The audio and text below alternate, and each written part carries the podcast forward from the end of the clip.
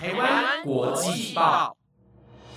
，The Taiwan Times 制作播出，值得您关注的国际新闻节目。欢迎收听《台湾国际报》，我是嘉怡，马上带您关心今天七月五号的国际新闻重点。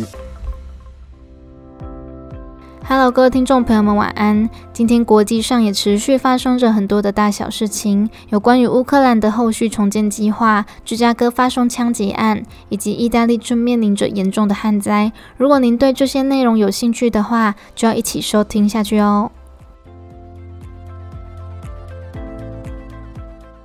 首先，新闻带您追踪乌俄战争的发展。根据基辅经济学院统计，到目前为止，乌克兰的基础建设以及建筑物已损失大约一千亿美元，总体的国家经济更是亏损近六千亿美元。而在昨天，数十个国家和组织领导人齐聚瑞士，将要联合制定一项马歇尔计划，来协助乌克兰的领土重建。这一场会议为期两天，约有一千人参加，其中包含欧盟主席范赖恩以及捷克和波兰的总理。而本次的讨论主旨是要商讨乌克兰之后的改革计划，因为自从俄罗斯入侵以来，乌克兰国内的土地早已被严重摧毁，各地的市区面容都残破不堪。预计要恢复到往日的模样，得花费巨大的资金。乌克兰总统泽连斯基表示，在已经解放的领土上重建的规模非常庞大。且未来还得继续夺回在东部和南部大约两千座的城镇以及村庄。而根据消息人士透露，欧盟贷款部门的欧洲投资银行将要在开会时提议要建立一个新的乌克兰信托基金，且预计之后会有一笔从欧盟以及非欧盟国家高达一千亿欧元的资金流入。同时，英国政府也发布一则声明，表示在乌俄战争期间，他们一直以来都大力支持乌克兰，因此在未来依旧会持续引领重建乌克兰的相关计划。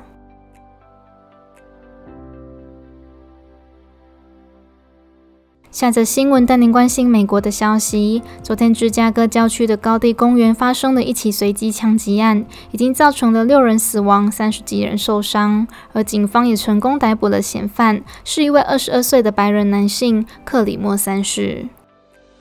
当地警方表示，昨天高地公园聚集了欢祝国庆日的人潮，而游行开始十分钟之后就发生了枪击案。嫌犯当时手持一把步枪，从一辆车的屋顶瞄准民众开枪。受到枪击的民众一共有三十几位，其余的人则是在逃命的过程中受伤。而针对这起芝加哥枪击案，总统拜登表示，他将会努力停止这有如流行病般的枪支暴力，也承诺他将会在今年六月底签署一份重大的联邦枪械安全法案。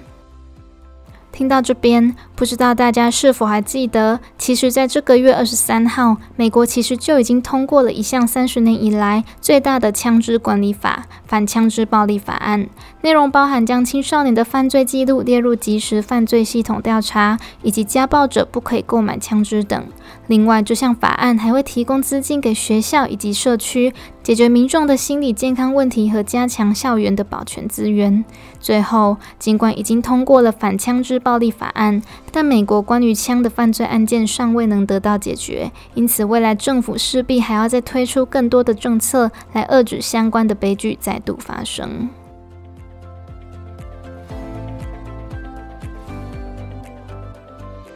下则新闻同样是美国的消息。据《华盛顿邮报》指出，美国总统拜登预计很快就会取消前总统川普所制定的政策，未来将会停止对中国的进口货物加征部分的关税。政府中支持取消部分关税一派的理由是为了要舒缓国内通货膨胀的压力，但另一派的意见则是表示应该继续维持原本的政策，对北京施加经济压力。而因为政府内部产生严重的分歧，拜登迟迟无法正式做决定。而根据《华尔街日报》指出，假设拜登真的决定要取消部分对中国进口货物的关税，首先会瞄准的可能会是消费性的商品，例如衣服以及日常用品等。美国财政部长耶伦表示，关税曾经拖垮国内的经济，因此政府必须重新调整，才能对抗通膨。因为加征关税通常都会让物价提高。有一项来自彼得森国际经济研究所的数据显示，一除中国关税，一开始虽然只能让消费者物价指数减少零点二六个百分点，但到后来，美国企业为了与进口商品竞争，会持续的降价，最后可能会让通膨率下降一个百分点。同时，美国贸易代表戴奇和白宫顾问苏利文也对此表示，美国对中国加征关税是政治上制衡的关键，希望能继续利用关税以及其他的政策对中国施加压力。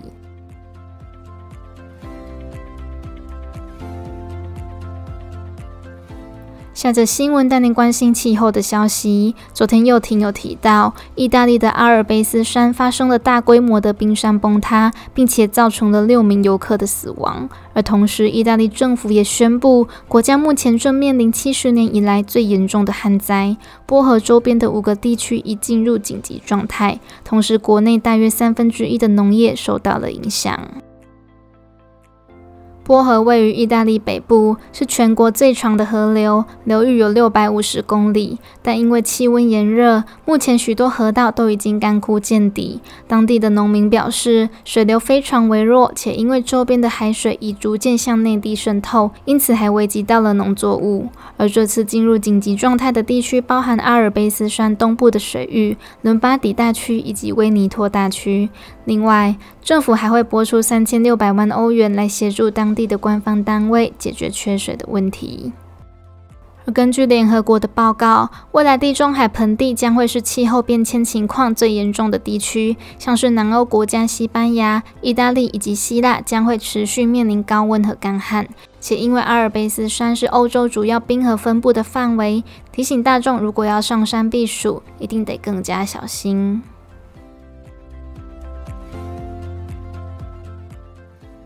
最后新闻带您关心与美国堕胎法案有关的发展。上周晚宣有提到，为了符合法规，脸书跟 IG 已经开始在网页上删除提及女性堕胎药的贴文。而现在，Google 也推出了新的政策，未来他们将会自动删掉用户造访过的敏感地点，其中包含堕胎诊所的定位记录，以此来保护用户的个资与隐私。Google 用户原本就可以在后台的设定中将定位记录预设为关闭。然而，对已经设定为开启的用户来说，现在 Google 也提供了另一项配套措施，预计在未来几周就会正式上路。这项措施包含系统会自动删除三至三十六个月以前的定位记录。当用户造访过一些比较私密的地点，像是咨商中心、生殖中心、整形诊所或者是堕胎诊所等。另外，近来美国推翻了半个世纪以来的堕胎权保障，因此有不少女性担忧，在记录月经周期的应用软体上，关于月经的记录会变成是犯罪的证据。所以，为了防止用户的资料外泄，Google 对此表示，他们不会接受法律上不合理的要求，并且重申，如果真的需要提供用户资料给司法机关，也也一定会通知民众。以上就是今天的台湾国际报，感谢各位听众朋友们的收听，那我们就下个礼拜见喽。